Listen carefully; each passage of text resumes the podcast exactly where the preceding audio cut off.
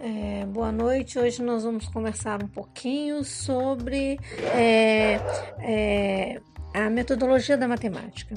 E nesse processo nós vamos começar a pensar e entender é, de onde surgiram os números, para que que eles existem, qual foi a intencionalidade das pessoas que é, criaram os números. É, e, e, nesse processo nós vamos começar a perceber que a, utilização dos números e numerais no mundo é, está presente em quase todas as estruturas da sociedade. Nós temos números em tudo, do medicamento que nós tomamos, que nós compramos. E se esse medicamento é preciso diluir, qual, qual a proporcionalidade que está ali, qual a fração do que está posto ali, é, se eu preciso é, somar elementos ou quantidades diferentes, como é que eu estabeleço essa soma? Então, é, se nós pararmos para pensar, vamos imaginar-nos como criança. E como criança, vamos começar a pensar o seguinte: como é que é, essas crianças imaginam os mundos?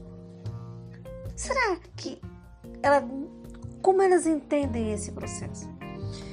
A proposta que a gente tem então é de é, começar a pensar e começar a imaginar é, como ensinar isso para as nossas crianças.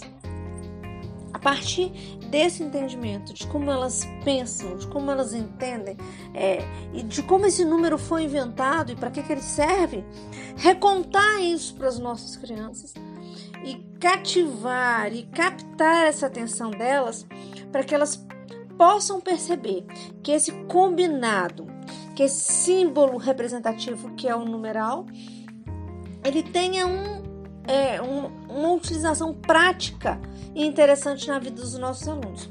A cada dia que passa, nós estamos aprendendo que nossos alunos precisam entender o processo, entender o que precisam e justificar para si próprios por onde andar e por onde caminhar. Não adianta é, usar conosco da forma que fomos usados no passado, que é decore a matemática, decore a tabuada, sem entender o que isso significa de fato na realidade. É, é, é, importante que elas conheçam a tabuada, lógico, mas é mais importante que elas entendam como é o que significa a quantidade mais, o símbolo mais. O que, que significa o símbolo menos?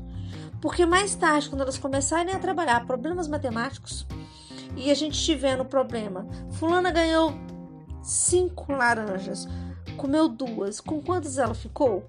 Essas crianças possam entender de fato o que significa adicionar e subtrair multiplicar e dividir.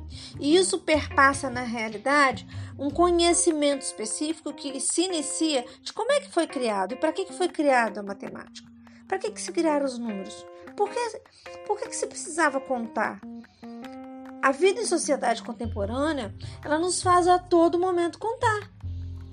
É, eu, eu tenho observado que quem tem hoje relógio e celular, nós contamos o tempo o a quase todo momento. Nós olhamos o tempo, nós convivemos com esse tempo e quase todo momento nós estamos envolvidos em como é que nós vamos lidar com o tempo. Ora, fação de tempo é questão matemática. Fação de tempo é questão que precisa ser trabalhado e entendida pelos nossos alunos. Então que eles, é, que a gente conheça a história, né, dos números, que a gente consiga cativar a atenção dos nossos alunos na mais terra infância, né? Antes ainda deles estarem registrando esses números, eles precisam então compreender e ter o despertar e ter o olhar despertado para a importância que é esse registro e da importância que esses símbolos têm para a nossa sociedade.